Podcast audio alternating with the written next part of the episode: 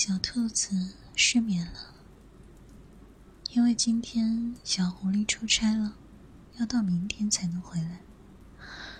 没有小狐狸在身边，小兔子翻来覆去的睡不着。小兔子以前也是一个人睡觉的，可自从和小狐狸在一起后，小狐狸每天都会抱着它，然后讲甜甜的故事哄它睡觉。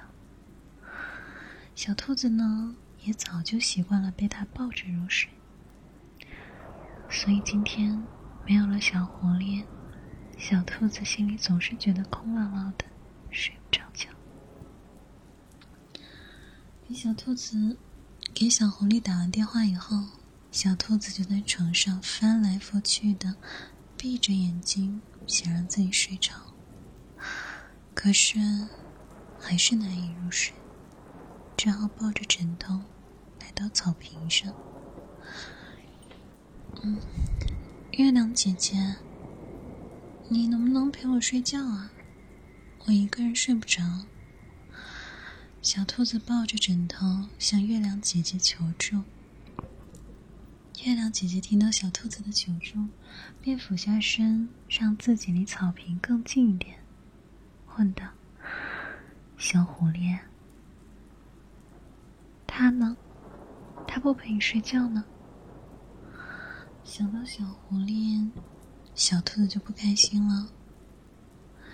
他出差了，今晚上不能陪我睡觉了。小兔子有点想哭，可是他的眼睛已经因为失眠而变得通红了。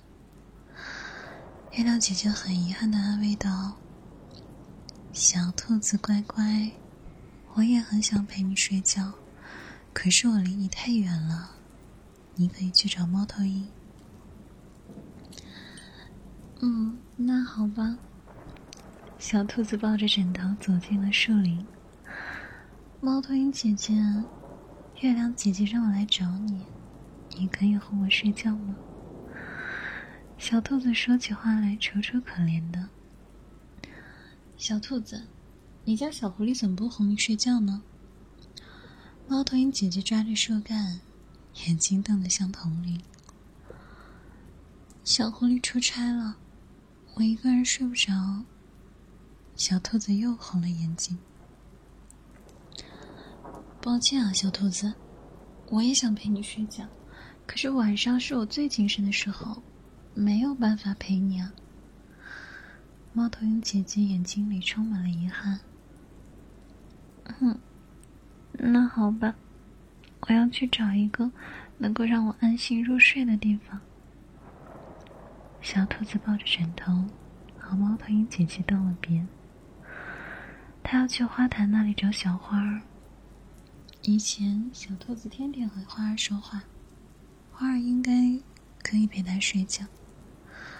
可是现在是春天，花坛里全都是花。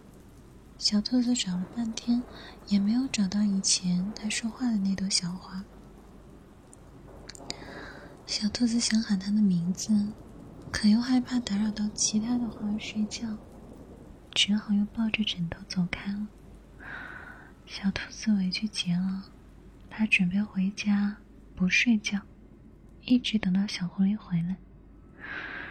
小兔子埋着头走在路上，突然。一头撞进了一个熟悉的怀抱，熟悉的声音也在耳边响起。怎么大晚上还跑出来啊？小兔子抬头，看到小狐狸的面孔，忽然变得无比心安。嗯，你怎么回来了？你不是要明天才回来吗？